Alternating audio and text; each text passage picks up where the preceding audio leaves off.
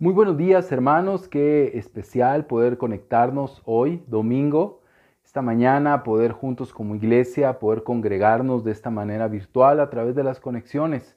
La palabra de Dios nos enseña que debemos de congregarnos, ¿verdad? Que debemos de estar unidos y es en respuesta a la palabra de Dios, pero también en respuesta a nuestra necesidad, que hoy estamos conectados para poder juntos pues cantarle a nuestro Dios, orar juntos, poder sentirnos unidos también a través de esta conexión, poder escuchar la palabra de Dios, poder tomar la Santa Cena, en fin, adorar a Dios. Así que ese es nuestro propósito esta mañana. Bienvenidos a cada uno de ustedes. Yo sé que ya nos dieron la bienvenida, pero hoy yo quiero igual manera darte las gracias por conectarte, hermano, también amigo que este, nos uh, acompañas hoy. Puedes eh, sentirte en casa. Somos la iglesia de Cristo Internacional en Guatemala, donde la Biblia te muestra el camino. Y ese es nuestro deseo, ese es eh, con humildad lo que queremos hacer. Queremos buscar que la Biblia sea la que nos guíe, que la Biblia sea la que nos dirija. Y ese es nuestro deseo.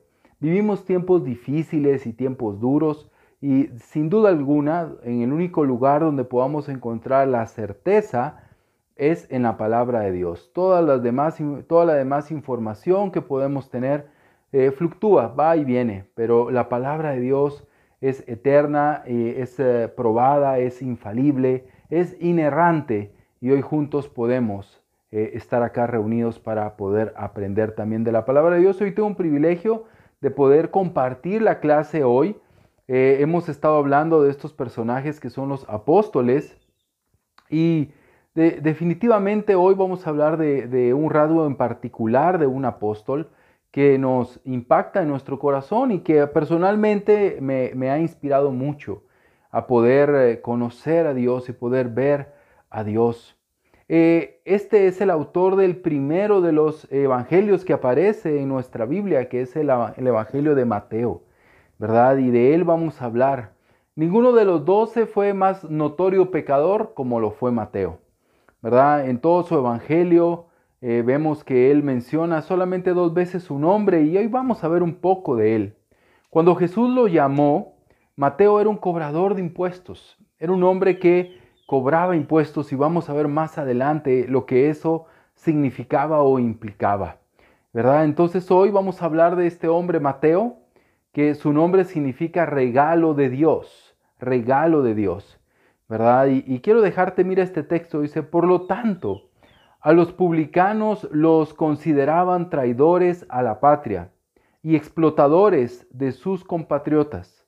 Como consecuencia, vivían apartados de la sociedad, su oficio no les permitía ni siquiera tener libertad para adorar en el templo, su camada eran las prostitutas y los otros rechazados socialmente. Por eso la clase de hoy se llama de despreciado a elegido, de despreciado a elegido. La vida de Mateo nos recuerda que la salvación es del Señor, que la salvación pertenece al Señor y que Dios puede llamar a, las personas que menos podamos imaginarnos, los puede llamar para esa salvación. Así que acompáñenme a orar y vamos a ir a la palabra de Dios. Señor, gracias por darnos la oportunidad de estar juntos, por darnos la oportunidad de congregarnos de esta manera, porque tenemos estos medios para poder escuchar tu palabra. Señor, permítenos que en estos minutos en los que vamos a estudiar tu palabra, tú nos guíes, tú nos muestres el camino, tú nos enseñes, Señor, hagas que nuestro corazón se llene de regocijo, de ver de dónde tú nos has sacado y, también de dónde tú puedes sacar a cualquier persona. Utilízame, Señor, no soy digno, Padre, ni la persona más indicada para poder hablar de tu palabra. Es un privilegio y merecido y te pido que me ayudes a hacerlo con responsabilidad y que sea tu palabra la que pueda hablar a mis hermanos. Gracias te damos, Señor, y es en Jesús que oramos. Amén. Así que vamos a ir al primer punto que es despreciado despreciado. No sé si alguna vez te has sentido despreciado, pero eh, debe ser o es uno de los sentimientos más duros y difíciles que una persona pueda tener. ¿Qué dice la Biblia en Mateo 9:9? Al irse de ahí Jesús vio a un hombre llamado Mateo, sentado a la mesa de recaudadores de impuestos. Sígueme, le dijo. Mateo se levantó y lo siguió. Vemos acá su llamado. Vemos acá el llamado de Mateo. En los versículos del 10 al 12 dice, mientras Jesús estaba comiendo en casa de Mateo, muchos recaudadores de impuestos y pecadores llegaron y comieron con él y sus discípulos. Cuando los fariseos vieron esto, le preguntaron a sus discípulos, ¿por qué come su maestro con recaudadores de impuestos y con pecadores? Al oír esto, Jesús les contestó, no son los sanos los que necesitan médico, sino los enfermos. También Lucas relata este pasaje o esta historia en Lucas 5 del 29 al 32. Sabes, nosotros podemos ver en, esta, eh, en este pasaje algo muy importante, el oficio de Mateo, ¿verdad? El oficio de Mateo. ¿Y por qué Mateo invitó a estas personas? Pues definitivamente porque eran las únicas personas que estaban dispuestas a entrar a su casa, a juntarse con él, y seguramente ellos eran sus amigos, las únicas personas con las que él podía convivir. Entonces, ¿qué vemos en la escritura? Vemos que Mateo era una persona que por su profesión era una persona marginada, era una persona despreciada totalmente. Era alguien de muy mala fama, era alguien que era considerado un ladrón, un traidor, un estafador, Porque los cobradores de impuestos en esa época y en Capernaum, que es donde está sucediendo esta historia, era un lugar donde estaban exactamente, colindaban las dos divisiones de Herodes y el otro, la otra parte del reino. Y, y ahí estaban en ese lugar de Capernaum los cobradores de impuestos. Estas personas ahí estaban y lo que vemos en estas personas es que ellos la historia nos cuenta de que ellos hacían un trato con los este, romanos y decían, mira, nosotros vamos a cobrar el impuesto, pero nosotros vamos a cobrar de más. O sea, esto era un trato hecho entre ellos, ¿verdad? Nosotros vamos a hacernos nuestro propio salario, ¿verdad? Ustedes no se deben de preocupar por nuestro salario, ustedes no se deben de preocupar por cuánto nos van a pagar. Eso nosotros nos encargamos de hacerlo. Así que ellos cobraban el impuesto a Roma, pero aparte de eso, ellos también cobraban más dinero, ¿verdad? Ellos cobraban más dinero, ellos venían y cobraban más dinero. Entonces, definitivamente eran odiados, eran totalmente odiados, ¿verdad? Y, eran tan despreciados que solo podían juntarse o tener amistad con otros cobradores de impuestos, con personas de baja reputación, aún con prostitutas. ¿Verdad? Con personas de, en el estrato social más despreciados en la, la sociedad judía. Entonces, este es un hombre despreciado totalmente, odiado aún por los mismos discípulos con los que andaba Jesús. Seguramente ellos mismos lo detestaban, ellos mismos lo odiaban eh, y odiaban a ese tipo de personas. Entonces vemos algo muy importante acá en Mateo. En Mateo 21:32 dice, porque Juan vino a nosotros en camino de justicia y no le creísteis. Pero los recaudadores de impuestos y las rameras le creyeron. Y vosotros viendo esto ni siquiera os arrepentís después para creerle. Aquí lo que vemos en este pasaje es cómo los equiparan, estaban al mismo nivel, estaban al mismo nivel eh, social y de desprecio hacia las personas. Así que pensar en que un hombre como él podía tener un maestro como Jesús era impensable. O sea, él no podía tener ni siquiera el, peor de los maestros, el peor de los rabí. No podía él, tener, pero mucho menos ser un discípulo de nuestro Señor Jesucristo. O sea, él estaba totalmente despreciado y alejado. Pero algo que podemos ver, hermanos, es que es en las peores condiciones espirituales donde muchas veces crece la semilla de la palabra de Dios. Y eso lo aprendemos en Mateo, lo aprendemos en la Biblia repetidas veces. Muchas veces Dios toca el corazón de personas como Mateo. Y a veces esas personas que eran los religiosos, eran los espirituales, ellos no aceptaban las palabras de Cristo, no creían en Jesús. Y había una tierra a veces más buena en este tipo de personas que en personas que tenían el conocimiento de Dios. Con los años que he estado en la iglesia y con las personas que Dios me ha dado el privilegio de estudiar la Biblia, he encontrado que las personas religiosas, las personas que tienen cierto conocimiento de Dios y tienen cierta idea de justicia personal, son las que cuestan más, cuesta más que se acerquen al Señor.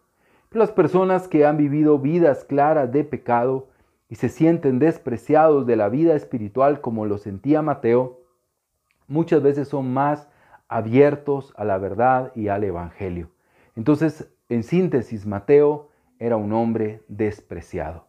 Segundo punto, un hombre juzgado. Un hombre juzgado. Mateo 9:11 dice, cuando los fariseos vieron esto, le preguntaron a sus discípulos, ¿por qué come su maestro con recaudadores de impuestos y con pecadores? O sea, aquí ellos critican y juzgan a esta, a, esta acción de nuestro Señor. Él convierte, él llama a Mateo, Mateo acepta el llamado y se van y, Mateo hace una fiesta, como sabemos, invita a todos sus amigos, ¿verdad? A toda esa, esa calaña de personas para, para los fariseos y hace una fiesta para celebrar algo tan importante como era su conversión, su cambio de vida. Vemos que Saqueo hizo lo mismo, ¿no? Saqueo invitó al Señor a cenar y también hizo algo muy grande para poder estar con él. Es increíble, pero en la Biblia aparecen tres eh, cobradores de impuestos o publicanos, como se les llamaba, que, están relatados en los evangelios. Saqueo, el publicano de la parábola de Lucas 18 y Mateo, el evangelista y apóstol. Sabes, hermanos, los legalistas estaban indignados y escandalizados. Había tanto legalismo en su corazón que no podían creer. Esto, hermano, de verdad no desacreditaba a Mateo. Esto desacreditaba para ellos al Señor. Ellos juzgaron a Mateo, pero al mismo tiempo juzgaron las acciones del Señor. Vivían una hipócrita apariencia de piedad. Estas personas eran personas que deberían de haber sido oídos los médicos, que debían de haber sanado a estos enfermos, pero ellos brillaban por su ausencia. Ellos solo pensaban en sí mismos y solo se dedicaban a juzgar a otros. Es increíble, pero ellos no fueron invitados a la fiesta, ¿te das cuenta? La fiesta solo eran ellos, pero ellos estaban tan enterados de lo que estaba pasando adentro. Estaban tan enterados de quiénes estaban ahí y es muy probable que hasta el menú sabían, ¿no? Y hay personas que viven así, que viven solamente observando, que viven solamente juzgando, solamente señalando. El dedo más grande es el que señala, ese es el que ellos tienen. Y este, este hombre fue juzgado, hermano. Y nosotros los que somos llamados cristianos hoy en día y que pues en nuestra confesión de fe creemos que Jesús es nuestro Señor y Salvador, hermanos, nosotros estamos más propensos a convertirnos en fariseos que convertirnos en un cobrador de impuestos. Como estamos ahora en nuestra vida, de verdad, después tal vez de tantos años, la línea es más delgada de convertirnos en un fariseo, un legalista, un crítico, un observador de los errores de otros. Muy fácil podemos cruzar esa línea y convertirnos en hipócritas. Así lo llamó Jesús, los llamó hipócritas. ¿Sabes, hermano? Esto es muy importante muy importante para nosotros los cristianos, que nosotros no somos esos que señalan y juzgan, sino somos los que vamos y sanamos y ayudamos a sanar el corazón de las personas. Pero vemos que esta era su, su móvil, juzgar a otros. En Lucas 18, versículo 11 dice, el fariseo se puso a orar consigo mismo. Oh Dios, te doy gracias porque no soy como los otros hombres ladrones, malhechores, adúlteros, ni mucho menos como ese recaudador de impuestos. ¿Te das cuenta? Si eh, lo pudiéramos ver en la mente, trasladarnos a la mente de este fariseo, como que él tuviera una categoría, ¿no? Están los ladrones, los malhechores, los adúlteros y abajo estaban los cobradores de impuestos. Era lo peor. Y dice, mira, gracias que no soy como él. ¿Sabes? Vemos cuánto había de odio y de desprecio y de juicio hacia estas personas. Vemos cuando la reacción de un legalista, del fariseo, eh, dañaba a las personas, en este caso a Mateo o a los cobradores de impuestos, que en lugar de sentirse motivados a poder ir ahí y acercarse a Él, estaban motivados a mejor seguir pecando, porque no, no se sentían motivados de estar con, con las cosas de Dios. En un libro leí hace muchos años que un pastor habla con una mujer que se consideraba como Mateo, una mujer pecaminosa, inmoral, viciosa, y el pastor le habló y le dijo, ¿por qué tú no vienes a la iglesia? ¿Por qué tú no vienes a la iglesia? ¿Por qué no, no te congregas con nosotros? Deberías venir a la iglesia. Y ella lo que le dijo fue, ya me siento muy mal como soy. Ir a una iglesia me haría sentir peor de lo que soy. Imagínate eso. O sea, yo creo que es lo que sentían estos hombres. Para ellos, ir a una sinagoga, eh, acercarse a las personas judías o religiosas, hacía que su pecado brillara más. Y cuando vemos que Cristo no es así, el amor de Cristo cubre los pecados, ¿verdad? El amor de Dios cubre los pecados. El amor de Dios no se deleita en la maldad. Pero estos hombres que podemos ser tú y yo, cuando juzgamos, cuando criticamos, cuando señalamos y calumniamos a una persona y cuando los pecados de una persona los exponemos, los hablamos, no estamos actuando con amor, no estamos actuando con gracia, no estamos actuando como nuestro Señor, sino estamos siendo hipócritas fariseos que juzgan y señalan. Esa debe de ser eh, la actitud solamente de personas que, son legalistas y, que solo enjuician a las personas y, dan veredictos y no son quienes dan paz a las personas. Cuando una persona está enferma, va a un lugar como un hospital para sentirse bien, para sentirse sanado, para sentirse cuidado. Y la iglesia y los cristianos deben ser ese hospital para los pecadores. No debe ser el lugar donde se desfila su pecado. No debe ser el periódico donde se escriben sus faltas, sino debe de ser el lugar donde se cubre con amor sus corazones y sus vidas. Así que quiero animarte y, debes de pensar cuál puede ser cristiano, discípulo, nuestra actitud hacia los pecadores. No se trata de tolerar, sino de amar a una persona y llevarle al arrepentimiento. Esa debe ser la convicción de cada una persona que es cristiana. Siguiente, elegido, de despreciado, juzgado a elegido. Mateo 9:9 dice, al irse de ahí Jesús vio a un hombre llamado Mateo, sentado a la mesa de recaudación de impuestos. Sígueme, le dijo.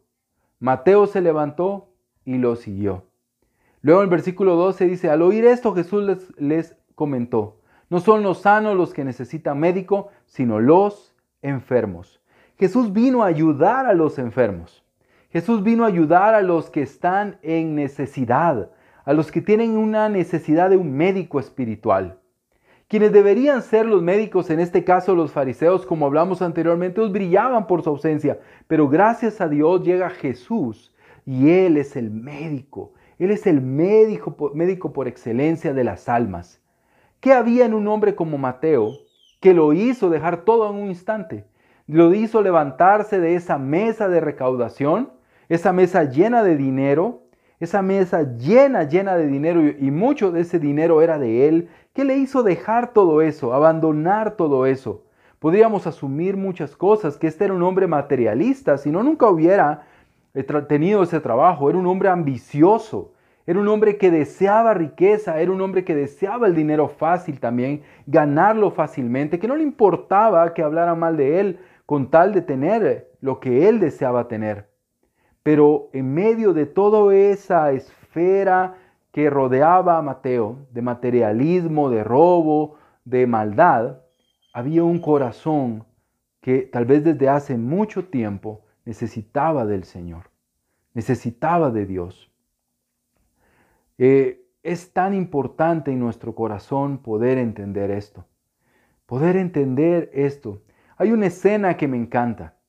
Hay una escena que me encanta de la película Hijo de Dios. Y Jesús está hablando la parábola, contando la parábola de Lucas 18. Y en la escena, muy hábilmente ponen a Mateo en un lado, que él está escuchando cómo Jesús está relatando, relatando eh, la, la parábola. Y en una parte de la parábola dice que el cobrador de impuestos no levantaba la vista, no se acercaba y solo se somataba el pecho en su corazón y decía, ten compasión de mí, porque soy pecador. Y cuando Jesús lo dice en sus labios, al mismo tiempo en la escena Mateo lo está diciendo y lo está expresando. Sabes, es eh, impresionante, muy impresionante. Pero hoy tú y yo debemos de ver nuestro corazón. Debemos de comprender nuestro corazón y pensar también que en medio de lo que estemos viviendo y pasando, hay un corazón necesitado de arrepentimiento, de volvernos al Señor, de levantarnos de esa mesa y caminar hacia el Señor y, seguir al Señor. Escuchar su voz que dice, sígueme, sígueme. ¿Sabes? Ahí Jesús debe haber dicho, Mateo o Leví, sígueme, sígueme por favor, sígueme. ¿Sabes hermano? En Mateo había un corazón hambriento, un corazón cansado de ser lo que era, un corazón harto de la vida que estaba viviendo, un corazón necesitado de cambio, de luz. Y tal vez hoy tú estás ahí sentado en tu casa, estás conectado, y ese es tu corazón, un corazón hambriento de un cambio hambriento de luz. Ya estás cansado de las tinieblas, ya estás cansado de esa vida de tibieza espiritual, ya estás cansado de caer vez tras vez tras vez en el mismo pecado, en la misma situación. Esa mesa es la que te domina, ahí está frente a tus ojos la codicia del pecado, pero sabes que por mucho que haya en la mesa, no puede llenar tu alma. Por mucho que haya en la mesa, por mucho que que la mesa esté a rebosar de riquezas, de placeres, no puede llenar tu corazón. Al levantarte de la mesa te das cuenta que eres alguien desdichado, eres pobre, eres desnudo y necesitas un Salvador como yo necesito un Salvador, como todos necesitamos escuchar la voz del Señor. Sentados ahí podemos ver nuestra miseria y podemos hoy seguir viéndola o levantar la mirada y ver a Jesús que está al frente. Dice, sígueme. Deja esa vida. Deja de vivir de esa manera. ¿Sabes? Mateo era un hombre conocedor del Antiguo Testamento. Mateo había leído la Biblia, el Antiguo Testamento más bien, porque él en su Evangelio incluye 99 veces el Antiguo Testamento, más que ningún otro. ¿Sabes? Él había leído, él sabía del Evangelio o de, la palabra de Dios, pero él no la había seguido. Él había escuchado las verdades de Dios, pero no las había seguido. Algunos creen que él aún había escuchado a Jesús antes de este momento, pero no se había levantado de la mesa. Pero llegó su momento. Llegó su momento. Su corazón tuvo la fuerza para levantarse y seguirlo. Hoy, hermano, piensa en tu vida, piensa en tu corazón y meditemos qué hay en la mesa. ¿Estamos en esa mesa? ¿Estamos regresando a esa mesa? ¿Hay pecados que nos tienen atados? ¿Hay placeres los cuales no dejamos? ¿Hay actitudes que no hemos cambiado? ¿Nos hemos convertido más en fariseos? en críticos y juzgones. ¿Qué hay en nuestro corazón? Así como Mateo estaba hambriento, también los fariseos seguramente estaban hambrientos, porque ni toda la ley ni todo el legalismo puede satisfacer tu alma, solo Cristo. ¿Sabes?